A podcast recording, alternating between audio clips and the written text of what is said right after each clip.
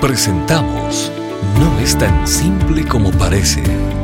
Las respuestas del doctor Miguel Núñez a tus preguntas del día a día. Bienvenidos. ¿Qué ocurre con los creyentes que adquieren enfermedades mentales? ¿Pueden estas llevarlos a perder su salvación? Bueno, recordemos que la salvación no es algo que se pierde, es algo que Dios me otorga cuando yo soy su enemigo, dice la palabra. Romanos 5.10 dice que cuando éramos su enemigo, sus enemigos, Dios nos dio a su Hijo y nos dio salvación. Y eso es algo que nosotros preservamos de por vida. Lo sabemos por la misma palabra. Filipenses 1.6 dice que aquel que comenzó la buena obra será fiel hasta completarla en el día de Jesucristo. Juan 10, alrededor del versículo 26 al 28, 29, nos dice que nosotros estamos en las palmas de, de, Dios, en las manos de Dios, y que nadie nos puede arrebatar, y que el Padre es más grande que todos, dice Jesús, para darnos garantías. Y Pablo al final del capítulo 8 de Romanos, en los versículos 35 en adelante, nos dice que ni la muerte, ni la vida, ni lo alto, ni lo profundo, ni los poderes, ni el principado, ni ninguna otra cosa creada nos podrá separar del amor de Dios que es en Cristo Jesús. Bueno, si nada de eso me puede separar, una enfermedad mental tampoco.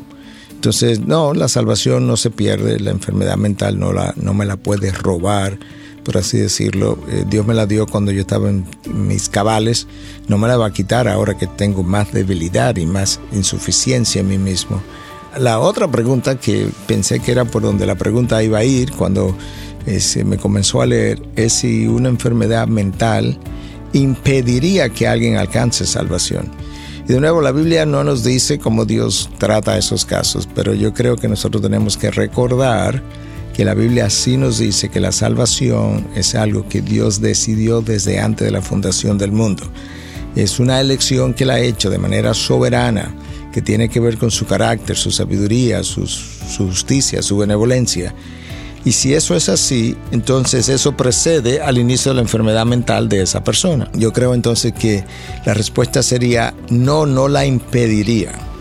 La pregunta entonces es, que algunos quizás quieran contestar afirmativamente, bueno, todas las personas con enfermedades mentales son salvas por Dios, dirían algunos, porque la enfermedad mental le impide conocer a Dios. Mi respuesta sería, me gustaría pensar de esa manera, pero no tengo la base bíblica para afirmarlo.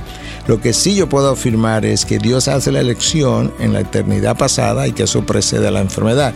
Por tanto, yo entiendo que la salvación no tiene nada que ver con la enfermedad mental presente o ausente. Es algo que escapa a nuestro entendimiento de por qué Dios la otorga y que eso ha sido hecho en la eternidad pasada y que cada persona, ¿verdad?, con o sin enfermedad mental, terminará en el lugar que Dios entendió, pero que ese lugar que Dios entendió es el mejor lugar donde esa persona pudiera estar a la luz de todo lo que Dios conoce. Quizá no a la luz de todo lo que yo conozco, pero sí a la luz de todo lo que Dios conoce. Y por tanto, yo creo que en eso es donde debemos descansar, en saber que mi Dios es bondadoso, mi Dios es, es el mejor ser en todo el universo cuando Él hace una elección, no hay nadie que pueda hacer una elección mejor que la que Él ha hecho. Y ahí debemos descansar nuestra fe.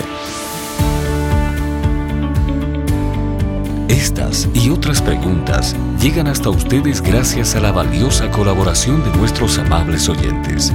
Si deseas compartir con nosotros tus consultas e inquietudes, visita nuestra página de internet integridadysabiduría.org Gracias por tu gentil atención y será hasta la próxima.